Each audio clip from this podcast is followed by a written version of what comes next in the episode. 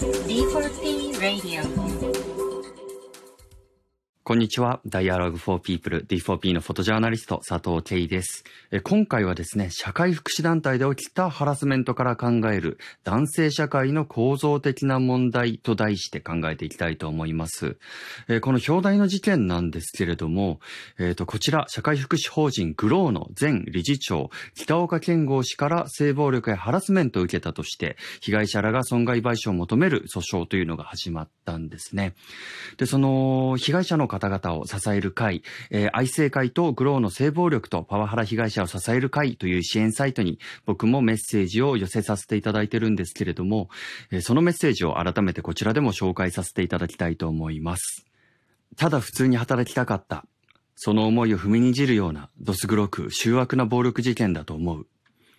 と同時に、事故の中に存在する加害性と、自分もまた権力側であるということに対する自覚が希薄だったことに気がつき、嫌悪感を覚えた。個人の罪はもちろんあがなわれるべきだが、それは個人だけの問題ではない。構造的な力の不均衡とジェンダーの差別、その上にあぐらをかき、善人面をしながら無自覚に傷つけてきた人々のことを一個だにしない。自分自身がまさにそうした社会構造の一部なのだと知り、どれだけ罪の意識を希釈したところで、やはり僕は加害者なのだと感じるようになった。しかしそのように気づくことができた以上、変わろうとすることが自分に与えられた責務だろう。そして声を上げ続けること。傷ついた人々を矢面に立たすのではなく、加害側から変わろうとすること。ただ普通に生きていくために。はい。えー、この、ただ普通に働きたかったというのがこの支える会で大切にされている言葉なんですけれども、えー、僕がメッセージの中で述べているようにですね、えー、果たして自分はこの問題と関わりがないのだろうかと考えた時にふと疑問符がついたんですね。えー、生まれた時から疑いもなく男性優位社会に生きてきて、えー、自身の中の劣情、支配欲みたいなものもことさらに向き合ってきただろうかというと、少なくとも僕自身はなかなか胸を張って向き合ってきたとは言えないんですよね。えー、自覚もなく誰かを傷つけ、えー、この社会構造に加担してきた部分もあるのではないのかと思います。えー、だからこそ今こうして変わりたいと思えたのなら、その構造を見直し、自身にできるところから取り組んでいきたいと思っています。そしてこうした社会構造の問題を考えるときに、今各業界で注目をされているパリテ、いわゆる男女対等というこの言葉がですね、一つキーになってくると思うんですよね。こちらはもともとフランスで議員の不均衡な男女比を是正しようということで登場した概念なんですけれども、今は日本でも政治に限らず、メディアや経済、主義主張を語り合う論壇の場などでも注目をされています。えそしてこの男女対等ということと、え今回の事件に関して、え教育学者の舞田敏彦さんが、え昨年12月にニュースウィーク日本版で出された記事にですね、大変興味深いものがありました。え福祉の現場で頻発するハラスメントの背景に、男性管理職の行き過ぎた偏り、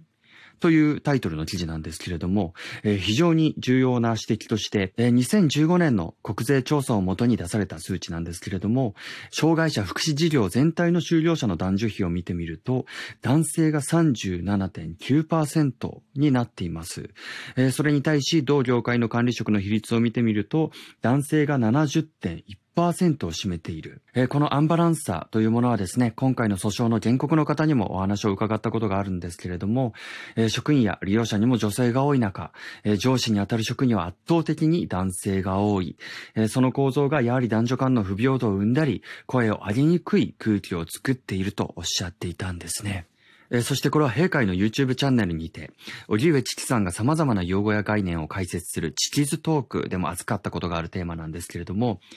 えー、沈黙の螺旋とクリティカルマスという概念があります。えー、どうしても上司や役員など立場上上の人間の言う言葉というのは影響力も強く反対の声も上げにくい。え、そうした権力構造というのが生まれがちです。え、そうした場では、たとえ反対の意見を持っていたとしても、あ、自分の意見というのは少数派なんだと、え、時間が経つごとにですね、ますますその声が抑圧されるということが起きるんですね。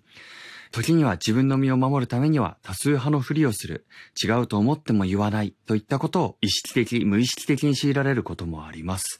えー、このスパイラルのことを沈黙の螺旋とメディア論では呼ぶんですね。えー、そしてその追概念の一つに、クリティカルマスというものがあります。こちらも詳しくは YouTube チャンネルの荻上チキさんの解説を参照していただきたいんですけれども、えー、ざっくりと説明をすると、ある一定の比率、えー、今回の場合は男女比ですね、えー、それが変わることで意見を言いにくかったり、多数派に抑圧されるという状況が改善されるという実験結果があるんですね。えー、そうした比率の配慮が労働生産性やパフォーマンス、自尊心や幸福度の向上にもつながっていくということです。えそのように、いわゆる社会的弱者の権利というものを考えたときに非常に重要となってくる、それぞれの属性に対する比率というものが、例えば政治の場であったり、管理職という重要な役職でないがしろにされている、えー、その構造というものが今回の事件のような性暴力、ハラスメントの下地となってしまってはいないでしょうか。えー、自分自身、そうした無自覚な男性優位社会の中に生きている一人として、自分自身の内面、そして身近なところから少しずつ改善、バージョンアップをしていけたらと思います。えー、自分自身の至らない点を見つめるということは、時に非常に心苦しいことでもありますが、気づいた、自覚したということは、それを改善できるというスタート地点に立ったということでもあると思います。えー、今現在ですね、多くの性暴力、ハラスメントが表面化してきていますが、それを男性だって辛いんだという現状の改善につながらない自己弁護に終始するのではなく、より良い社会を築いていくためのきっかけとしていけたらと思います。えー、D4P Radio 佐藤慶がお送りしました。D4P Radio